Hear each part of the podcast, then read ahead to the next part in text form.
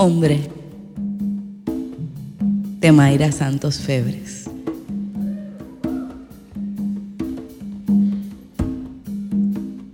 En un país de esclavos, andar con la cabeza en alto es asunto muy serio. Es asunto por lo cual se han decretado códigos de castigo han entrenado a madres para que les salven la vida a sus hijos a fuerza de latigazos.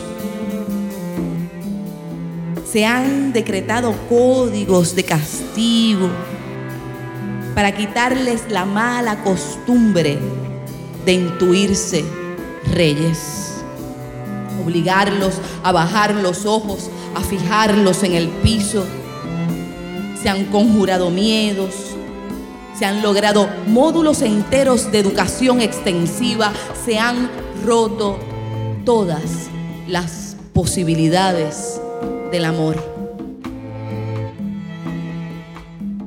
Pero de vez en cuando, hasta en los países donde viven los esclavos, nace un rey.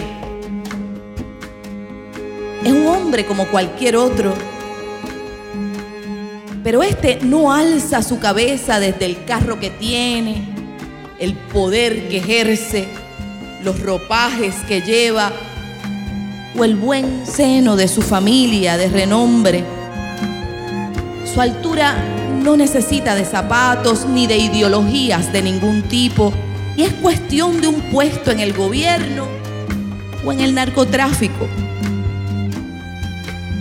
el que se asume como rey y alza su cabeza es un hombre simplemente que ha trabajado con el balance de su fuerza, que ha medido el alcance de su ternura, sabe de la belleza de su densidad, se atreve a amar aunque lo hieran una y mil veces.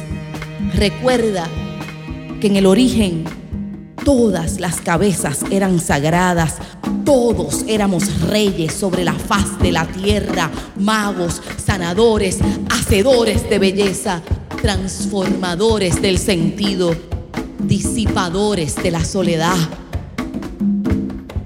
El que alza su cabeza sabe que con cada paso que posa sobre el mundo divulga su presencia, lanza rayos de luz. Y peor aún, asume que levanta la suya por sobre un mar de cabezas de esclavos, agachados de miedo, buscando un ombligo donde mirarse, listos para decapitar al primero que se atreva a decir, yo soy digno. Sabe que levantar la cabeza puede ser la causa de su más rotunda derrota y su más cuajada soledad. Pero que quizá, solo tal vez, bajo el dibujo de su sombra erguida, alguien se atreva a levantar los ojos del piso y musite, he ahí a un hombre se pregunte incluso,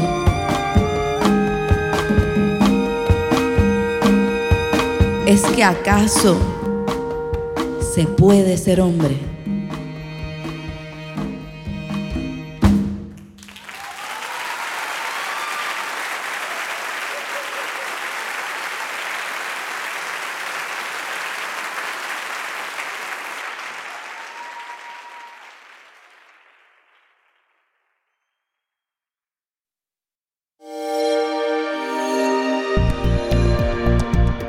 Descarga Cultura. Descarga cultura. Punto UNAM.